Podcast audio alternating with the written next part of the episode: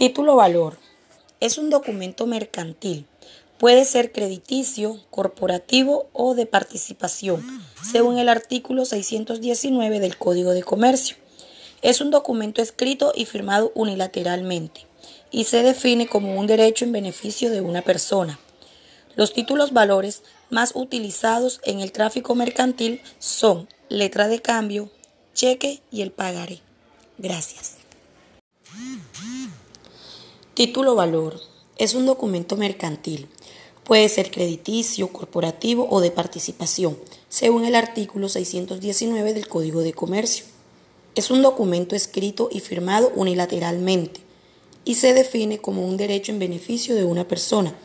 Los títulos valores más utilizados en el tráfico mercantil son letras de cambio, cheque y el pagaré. Gracias.